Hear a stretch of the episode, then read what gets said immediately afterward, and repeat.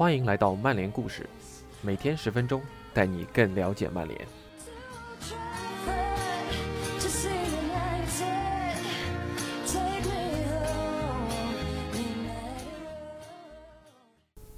今天的曼联故事是本周争议主题周的第一个故事。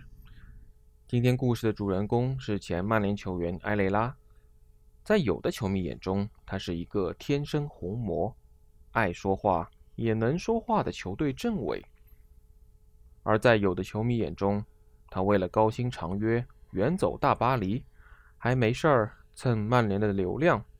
那就让我们跟随 The Athletic 的记者亚当·克拉夫顿，对埃雷拉进行一次专访，了解许多我们感兴趣的话题吧。本篇文章发表于二零二零年的六月。由乌恩博 ATZ 翻译。以下是今天的故事。安德尔·艾雷拉的思绪正飞回半场休息时间的伊蒂哈德客队更衣室。二零一八年四月的那场比赛，瓜迪奥拉夺冠在望的球队把曼联大卸八块，轻松取得两球的领先。那个时候，曼城一只手已经搭在了英超冠军奖杯上。而身为瓜迪奥拉长期以来的对手，执教曼联的穆里尼奥肯定把这个半场视为自己的耻辱。然后就到了半场休息，曼联球员回到更衣室纷纷坐下，显得斗志涣散。曼城上半场的发挥非常出色，完全统治了比赛，让同城死敌相当难堪。主场球迷高唱着冠军，四处。都弥漫着蓝色的烟雾，许多曼联球迷甚至担忧下半场的分差会翻倍。我也是，作为一名球员，我也一样。埃雷拉叹了口气：“唉，是真的。我还记得半场休息时的气氛，大家像是在出席一场葬礼一样。前四十五分钟，他们的表现真是难以置信。我还记得自己跟队友说。”我们起码应该走上球场，完成几次强硬的抢断吧。咱们也给他们制造些麻烦，让他们不痛快。但在我看来，他们半场过后也有些飘了。加上我们是曼联，才有了后来的故事。我不认为他们想到了这个结果。当你为英国最大、世界最大豪门之一的俱乐部效力时，你甚至不能断电十到十五分钟，因为短短十五分钟之内。我们就三比二反超了比分，博格巴打进了两个进球，令人惊叹。那可能也是桑切斯在曼联最出色的四十五分钟。赛后，我们得知他们已经准备好了一些 T 恤衫，上面印着“我们成功在德比中加冕”。所以，有时候真的得信命啊。好吧，没错，我们并没有凭借这场胜利拿下冠军。但我们也没让他们如愿在德比战中锁定冠军啊！说到这儿，埃雷拉笑了起来，然后停顿了一下。由于疫情爆发，如今效力于巴黎圣日耳曼的埃雷拉已经很久没有参与比赛了。他不得不接受令人失望的现实：法甲本赛季提前结束，只能乖乖等到新赛季的开始。法甲提前结束引发的法律纠纷已经浮出了水面。最引人关注的便是里昂，他们没能获得欧战资格。赛事停摆前，大巴黎晋级欧冠四分之一决赛，所以他们目前还有欧冠可踢。然而，由于国内赛事的提前告终，等到八月欧战重启时，球员们的竞技状态也很难保证。我们不知道会发生什么事儿，埃雷拉表示。我们不清楚还能不能踢欧冠。我们不清楚政府会不会允许我们在法国境内比赛，现在就是一片混乱。但我和我家人都在西班牙，所以我们还好。里昂和大巴黎都不在最佳状态，他们过早地做出了决策。我觉得那会儿就终止本赛季的比赛是有些操之过急。他们本可以多等上一段时间，看看事态的发展。现在我们也都看到了，德国和西班牙都重启了赛事。他们回归赛场的时间甚至还早于预期。我们还会通过训练尽可能为比赛做好准备。也许我们会组织几场热身赛，但还是无法和正式比赛的级别相提并论。我们现在能做的也就这些了，尽量在训练中互相对抗。我同意里昂俱乐部主席的观点，他几个星期前就曾说，法国球队的处境都很糟糕，这并不公平。但政府做了决策，决定终止赛季，我们也只能接受。埃雷拉是当代足坛中一名不多见的受访球员，他不会刻意模糊自己的回答，也不会回避话题。埃雷拉曾是萨拉戈萨主场看台的常客，他称自己既是球迷也是球员，这也是为什么他的采访更像是普通的闲聊，不必互相猜忌、耍心眼。埃雷拉坦言，空场踢比赛的点非常糟糕，他也很快就足球赛事的变化给出了自己的想法。他希望球迷能通过转播听到更多教练、球员和裁判之间的交流。埃雷拉预计，采用高位压迫战术的那些球队，比如利物浦，会发觉没有主场球迷后更难执行平时的策略；而德甲重启后，客队获胜的场次比主队还要多。埃雷拉说道：“有些球队真的会因为球迷氛围受益，利物浦就是个很好的例子。”西班牙的奥萨苏纳也能在主场拿下很多分数，因为主场较小，主场球迷距离球场非常近，他们能用自己的声浪给当值裁判造成压力。所有球队都会受到空场的影响，还有些情况下会更加不利。足球会变得大不一样，就比如点球，我认为点球命中率会比平时更高。虽然平时点球的命中率也挺高的，但主罚球员面对。球迷式的压力是完全不同的。我的观点还是，没有球迷的足球就什么都不是。但我们现在也会意识到，足球是一门生意，这对球迷乃至整个足球行业都是个坏消息。但我们只能找到办法去享受现状。最重要的还是让病毒逐渐消失。很多人都靠足球为生，所以我希望没有球迷的日子能越短越好。现在在西班牙。大家在商讨让百分之三十的球迷入场的可能性，我觉得挺好。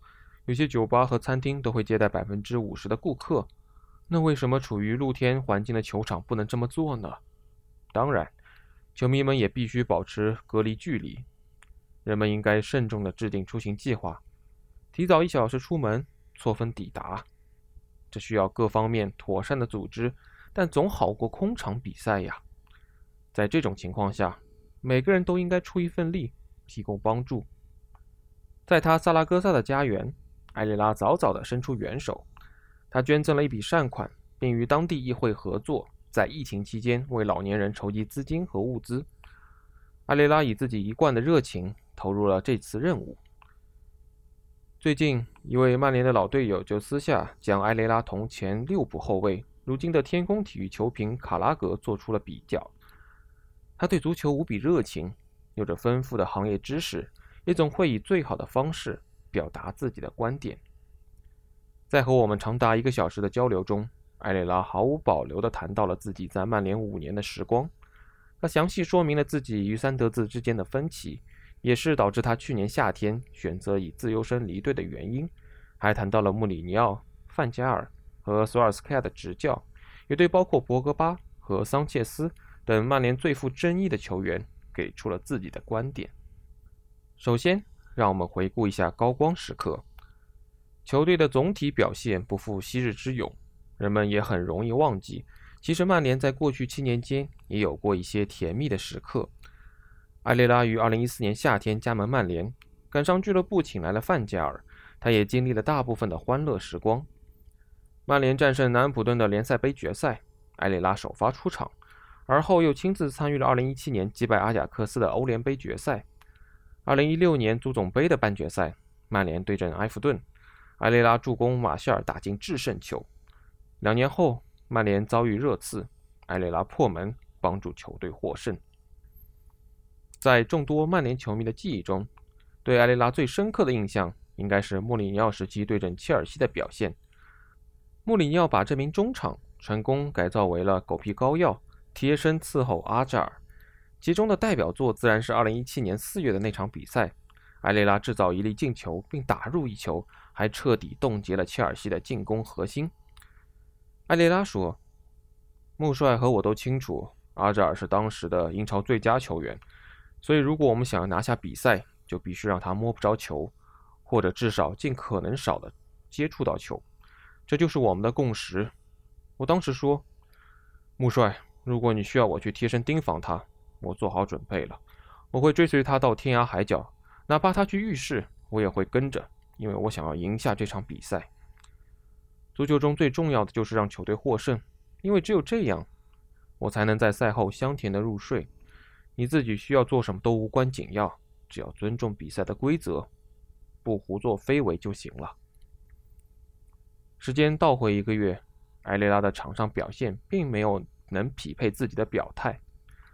曼联与切尔西在足总杯狭路相逢，埃雷拉负责贴死阿扎尔，但早早的领到两张黄牌，三十五分钟就被罚下场。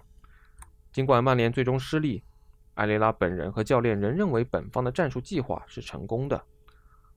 我们那场比赛踢得不错，埃雷拉回忆说：“虽然我们零比一输了，但我们掌控了比赛。阿扎尔那天的发挥并不好，裁判做出了一个奇怪的决定。我因为中线附近的犯规被罚下，那都不算什么暴力犯规，就是一次普通的犯规而已。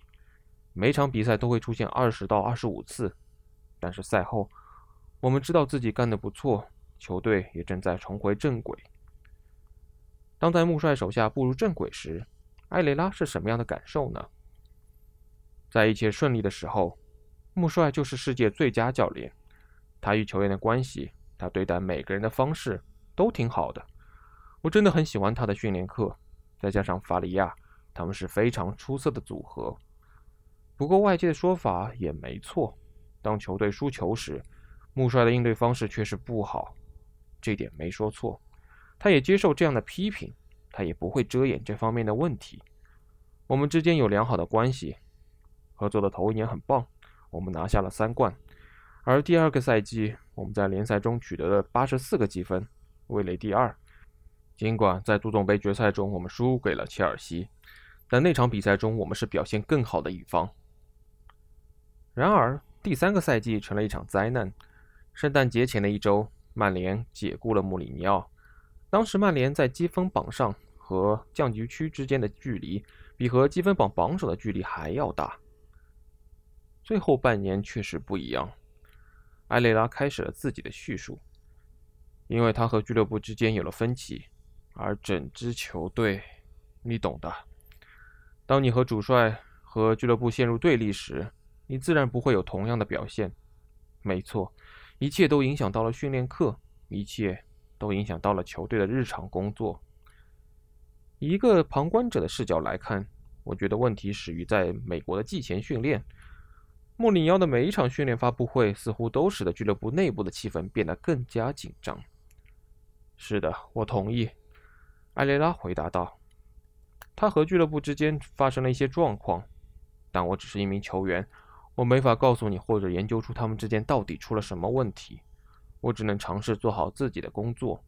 但确实，没错，正如你观察到的，我们也看到了同样的问题。他和俱乐部之间确实出了状况，而在大家关注不到的地方，还出现了别的问题，在埃雷拉和俱乐部之间。